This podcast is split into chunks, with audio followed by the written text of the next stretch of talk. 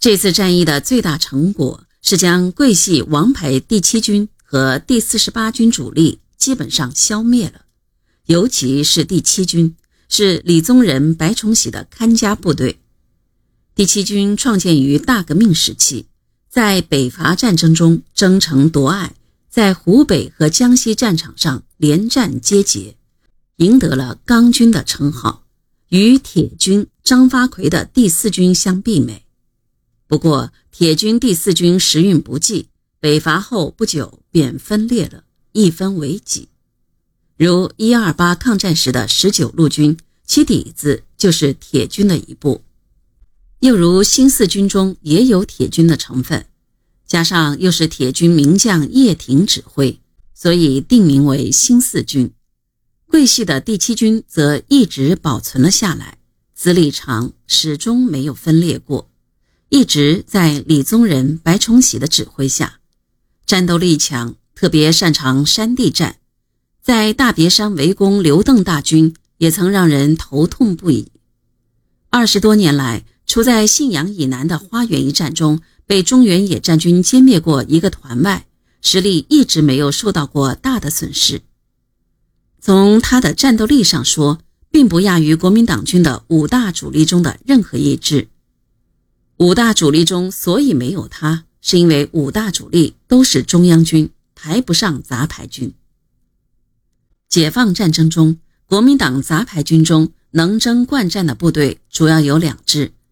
一支是傅作义的第三十五军，一支就是桂系的第七军。四野这次抓住并消灭了第七军和第四十八军主力，算是打折了白崇禧的左臂右膀，剩下的部队都不是桂系精锐，白崇禧的本钱就更少了。就在西路军迂回湘西，中路军进军衡宝期间。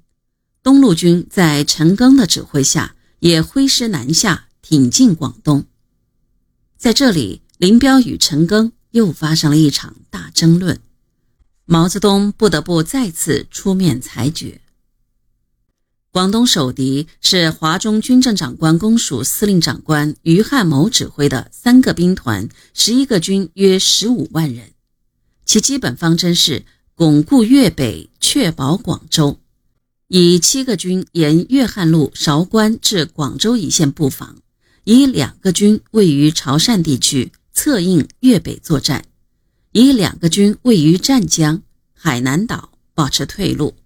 于汉谋开始时与白崇禧有个湘粤联防，但衡宝战役一打响，白崇禧即将在湘粤赣边布防的部队北调增援，湘粤防线就支离破碎了。白崇禧与于汉谋两大集团形成了分裂态势。针对敌之部署特点，华南中央分局在新任分局第一书记叶剑英的主持下，于赣州召开扩大会议。陈赓、邓华和原分局书记方方、两广纵队负责人曾生等参加了会议。会议确定了解放广东的两套作战方案：一是。如果敌人扼守曲江英德支线顽抗，第四兵团主力则沿粤汉路向南攻击前进，第十五兵团则由集结地域插至英德或其以北地区，断敌退路。两广纵队经惠阳向南迂回，并相机占领惠州。原华南分局领导的地方武装则积极向潮汕方向佯攻，牵制与迷惑敌人。二是，如果国民党军集中兵力据守广州、虎门等地，四兵团则沿粤汉路南下，进至广州以北、以西；第十五兵团进至广州以东，两广纵队插至广州以南，截断广州、虎门之间的联系，合力拒歼广州之敌。根据这一方案，陈赓决定东路军分三路南下，以第四兵团三个军为右路。沿粤汉路两侧南进，占领韶关，直趋广州；